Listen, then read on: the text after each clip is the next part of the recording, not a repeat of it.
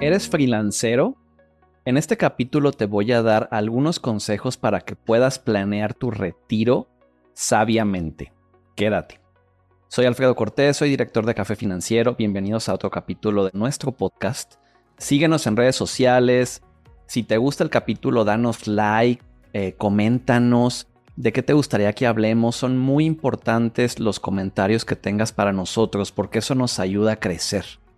Entonces el día de hoy me gustaría eh, hablarles a todos, a todos los freelanceros, que son aquellos eh, creadores digitales, ingenieros, diseñadores, pues ustedes saben, saben quiénes son. Toda aquella persona que trabaja por su cuenta y que no tiene un jefe.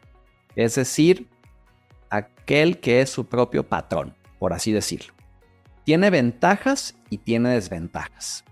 Y desde mi punto de vista, una de las principales desventajas que tienen es que nadie ve por ti. O sea, tú no tienes, eh, pues vamos a decir, seguridad social, no tienes un plan de retiro, no tienes una FORE. Eh, incluso hay memes, ¿no? Ahorita en diciembre de que, ay, sí, por andar jugando al emprendedor, eh, nadie me paga aguinaldo. Es decir, no tienes prestaciones. Entonces, ¿qué es lo que tienes que hacer para no llegar a cuando tengas 60 años ser una viejita o un viejito eh, pues sin dinero, ¿no? Y 60 se me hace poco, pensando que esa puede seguir trabajando, pero hablemos de los 70, de los 80, de los 90, donde a lo mejor tu salud ya definitivamente no va a ser la misma. Bueno, pues primero que nada, lo más importante es que no te gane el ego. Sería mi, primer consejo. Eh, acabo de leer un libro que se llama El ego es el enemigo de Ryan Holiday. Se los recomiendo muchísimo que lo lean y habla de cómo el ego puede literal ser nuestro principal enemigo en muchas decisiones que tomamos en nuestra vida. Y en mi experiencia en el área de las finanzas, he identificado que el ego es un enemigo muy fuerte en muchas personas. Em, pues que dicen, por ejemplo, es que yo no necesito un plan de retiro, yo no necesito que alguien me quite dinero y que me obligue a ahorrar.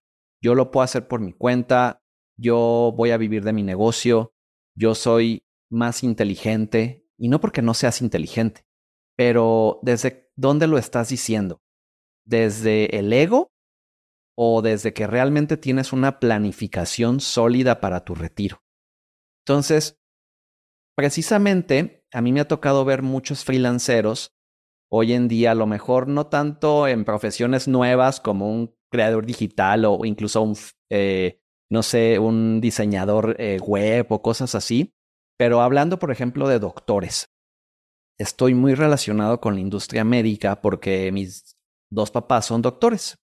Entonces a mí me tocó ver cómo hoy en día que mis papás tienen más de 65 años, me ha tocado ver las dos caras de la moneda en cuestión de aquel médico que, por ejemplo, que trabajó para una institución, vamos a decir, para el Seguro Social, para Pemex, para Secretaría de Salud, y de aquel médico que siempre fue privado. Entonces, el médico que trabajó para una institución, hoy en día sí o sí tiene un retiro porque así eran las leyes hace 30 o 40 años. Y se retiran bien. La mayoría de ellos tienen buenas pensiones. A lo mejor no viven como ricos de esas pensiones, pero les alcanza para mantener un nivel de vida decente. Y aquellos médicos que fueron 100% privados y que no planearon su retiro y que a lo mejor pues dijeron, yo no quiero un jefe, ¿no?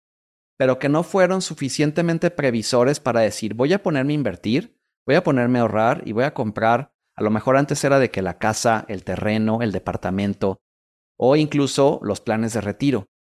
Entonces, hay una diferencia, créanme, entre aquellos médicos que tenían, vamos a decir, la seguridad social y las prestaciones y aquellos médicos que no las tenían. Les puedo decir que de los médicos que no tenían prestaciones, más de la mitad de ellos hoy tienen que seguir trabajando por necesidad.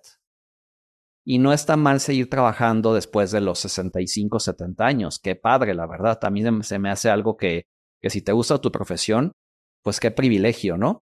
Pero una cosa es hacerlo porque tengo que levantarme a trabajar y otra cosa es hacerlo por gusto. Entonces, el ego, volviendo al, al tema, es un punto muy importante que no tienes que dejar que te gane. Busca una asesoría, busca a alguien que te guíe desde que comienzas, que ese sería mi punto número dos. Comienza a invertir lo más joven posible.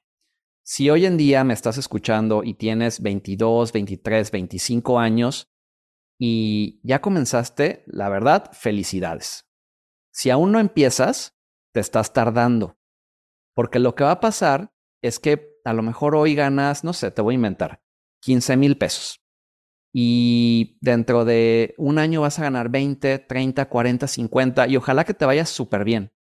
Pero lo que va a pasar es que vas a empezar a incrementar tu nivel de vida. A lo mejor eh, hoy que ganas 15, eh, te vas a ir de vacaciones a Vallarta o a Manzanillo, ¿no?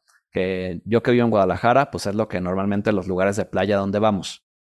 Después, cuando ganes 25, te vas a ir a Cancún, a Playa del Carmen y a lo mejor un viaje a Estados Unidos al año. Después, cuando ganes 40, 50, Europa. Después Asia. Después el coche. Después ropa de marca. Ropa más cara de marca. Entonces, lo que pasa es que si tú no empiezas desde joven, si tú no te haces el hábito desde que empiezas a trabajar, desde que tienes 22, 23 años, después se te va a hacer más difícil, porque vas a pensar que no te alcanza. Y lo único que pasa es que ya incrementaste tu estilo de vida. Entonces, la solución a este pequeñísimo detalle es comenzar lo antes posible. Y si aún no lo haces, si ya tienes 35 o 40 años, ya hazlo. O sea, de verdad, ya no te esperes. Aunque tengas en este momento a lo mejor eh, familia, aunque tengas más gastos, aunque estés eh, endeudado, o sea, de verdad, comienza ya a invertir para tu retiro. Porque de todas maneras seguimos gastando. O sea, de repente yo me encuentro con papás, por ejemplo, y me dicen, es que no puedo ahorita ahorrar para mi retiro. Pero de todas maneras, sigues yendo al restaurante una o dos veces al mes, Sigues yendo al cine, sigues comprando regalos, sigues haciendo a lo mejor las fiestas infantiles para tus hijos. A lo mejor estás gastando en colegios que, voy a decirlo, a lo mejor no los puedes pagar y estás haciendo un gran sacrificio, pero no estás invirtiendo para ti. Y eres freelancero. Recuerda que este capítulo es para los freelanceros. Y bueno, aunque no seas freelancero, pues de todas maneras deberías invertir un porcentaje. Pero si eres freelancero, o sea, no hay de otra, porque nadie va a ver por ti. ¿Sí? Punto número tres. Autoobligarte. Los seguros o las inversiones donde te obligan a ahorrar, mucha gente los critica porque dicen que no son flexibles y que el negocio es de las aseguradoras. Y hablemos así a de netas. Claro que es un negocio para las aseguradoras administrar nuestro dinero.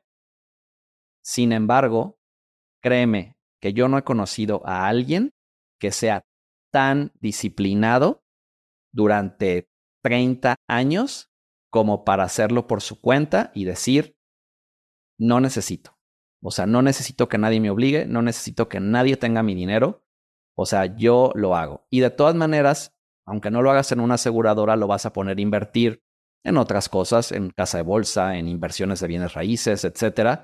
Y todo eso tiene un costo y tiene diferentes riesgos. Y con esto no te quiero convencer de que tiene que ser solamente en seguros. No, claro que no. Hay que diversificar, pero una de las opciones que yo recomiendo para autoobligarnos y por lo menos garantizar una parte de nuestro retiro es a través de un seguro.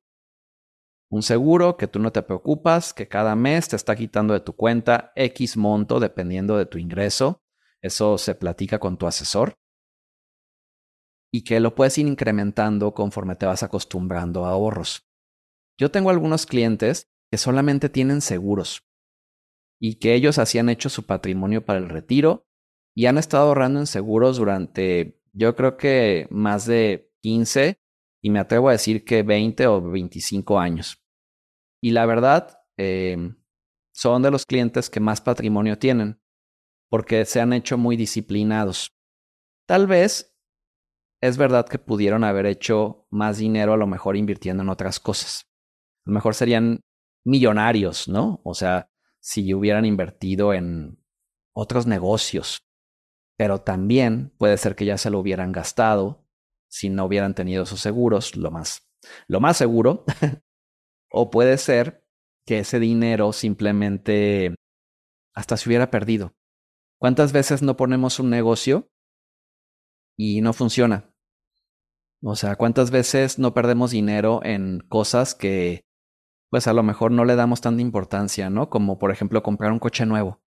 O sea, ahí sí voy a comprar un coche nuevo de 500 mil pesos y pues dentro de tres años ya vale 300 o 250. Y, y aún así dices, ay, pues es que pues yo quería mi coche nuevo, ¿no? Entonces es lo mismo con el tema de los seguros. Por supuesto que tiene un costo, pero ¿qué costo prefieres pagar? ¿Prefieres pagar el costo de lo que cuesta un seguro de retiro que al final de cuentas le vas a ganar? O sea, vas a ganar dinero, eso es 100%. O el costo de no tener esa disciplina y de habértelo gastado y el costo del arrepentimiento de cuando uno llega a los 55, 60, 70 años y no haber tenido ese dinero. ¿Sí? Y el último punto, ya lo dije, pero lo voy a repetir, es la diversificación. Em, mi sugerencia es que comiences por eh, un plan básico, sencillo, de ahorro a lo mejor de un porcentaje de tu ingreso, que eso se puede platicar con tu asesor o nosotros te podemos guiar, y después ir subiendo de nivel. Después puedes invertir en a lo mejor un plan más sofisticado, después puedes invertir en acciones, bolsa de valores, bienes raíces. Puedes ir subiendo, ¿no? Como una escalerita, así. Pero comienza. Vamos a repetir los puntos freelanceros para planear tu retiro. El primero, que no te gane el ego. Porque tú eres bueno en lo que sabes hacer. Si eres creador digital, eres sé el mejor creador digital. Si eres dentista, sé el mejor dentista. Y a lo mejor eres muy bueno también para los negocios. Hay mucha gente, hay muchos médicos muy buenos para los negocios. Pero a lo mejor no es tu fuerte. Y aunque seas muy bueno para los negocios, de todas maneras, si tú tienes un orden, una guía y dejas que un asesor de tu confianza te ayude, te va a ir mucho mejor que si dejas que el ego te gane y todo lo quieres hacer 100% por tu cuenta. ¿Sí? El número dos comienza lo más joven posible. El interés compuesto, que es una bolita de nieve que se va haciendo, es una maravilla. O sea, cuando tú empiezas a los 25 años, vas a juntar, yo creo que un 50% más que alguien que empieza a los 35 ahorrando el mismo dinero. Y ni se diga que alguien que empieza a los 40 o 45. Y obviamente si tienes 40, vas a juntar muchísimo más que alguien que empieza a los 45, a los 46 o a los 50. Entonces aprovecha el interés compuesto comenzando lo más joven posible. Autoobliga. Muy importante. No dejes y no le tengas miedo. No le tengas miedo a autoobligarte a invertir para tu retiro. De verdad. Es algo que una vez que empiezas, ese dinero te acostumbras a invertirlo, te acostumbras a ahorrarlo y te da paz y tranquilidad. Y de todas maneras los planes tienen ciertos eh, temas flexibles que se pueden manejar en caso de lo peor que pudiera pasar, ¿no? Quedarte sin trabajo, eh, no sé, una super mega emergencia, todo eso lo puedes platicar con tu asesor. Exponle tus miedos, vamos a decir, eh, ábrete para que pueda darte una muy buena asesoría o si decides hacerlo con nosotros, para que podamos darte una muy buena asesoría. ¿Qué es lo que te preocupa? ¿Sí? Por ejemplo. Y el cuarto, diversifícate. Ir como una escalerita subiendo de nivel. Entonces, si te gustó el capítulo, si estás viéndonos en YouTube, me encantaría que nos dejaras un comentario, aunque sea un puntito, una carita, algo que sepamos que te gustó el video. Y si estás en Spotify, gracias por escucharnos, de verdad. Ya llegamos a casi los 500 escuchas semanales. Ayúdanos, ayuda a México a tener cada vez mejores finanzas y a Latinoamérica, porque sé que nos están escuchando en varias partes del mundo. Y déjanos tus comentarios para poder seguir asesorando cada vez más personas. Y esta información que di es válida para todo país que hable español. O sea, no necesitas vivir en México. Son los mismos consejos y aplican igual para todos. Eh, soy Alfredo Cortés de Café Financiero y nos vemos en nuestro siguiente episodio.